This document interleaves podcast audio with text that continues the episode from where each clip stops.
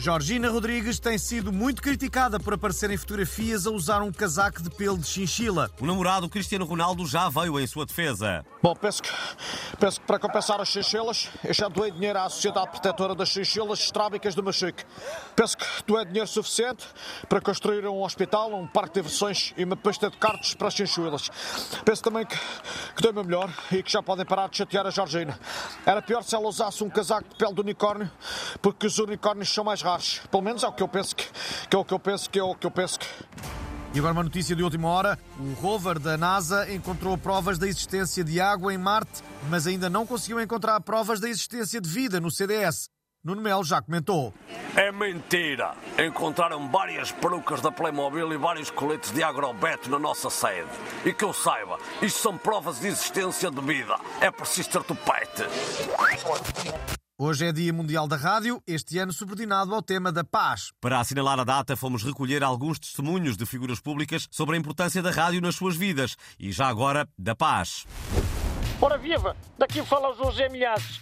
Sobre a paz, o que eu tenho a dizer é o que disseram aqueles jovens num concerto em Moscou e que eu traduzi em direto para a Clara de Souza. A guerra que vá ah, chatear o comando. Posso também partilhar uma informação que acabo de receber. Apesar de ter andado pela Europa, o presidente Zelensky ah, recusou vir a Lisboa. E sabem porquê? Porque teve medo que lhe fizessem um palco para falar. Poupou-nos muito dinheiro. Aqui estou, Manuela Cássio. Sou Carlos Moedas e a verdade é que podia ter feito uma grande carreira na rádio. Sempre me disseram que eu tenho voz de locutor. Mas a vida levou-me para outros caminhos, de maneiras que cá estou, Manuela Cássio. Boas, daqui será Jorge Jesus. Tá? Bem, eu não tenho nada contra o rádio, mas acho que se é assim também devia haver um dia do húmero, né? E já agora um dia do fémur e outro da tíbia. Eu acho mal descriminalizarem ossos porque eles terem todos a sua importância, né? Mas pronto, bom dia do rádio.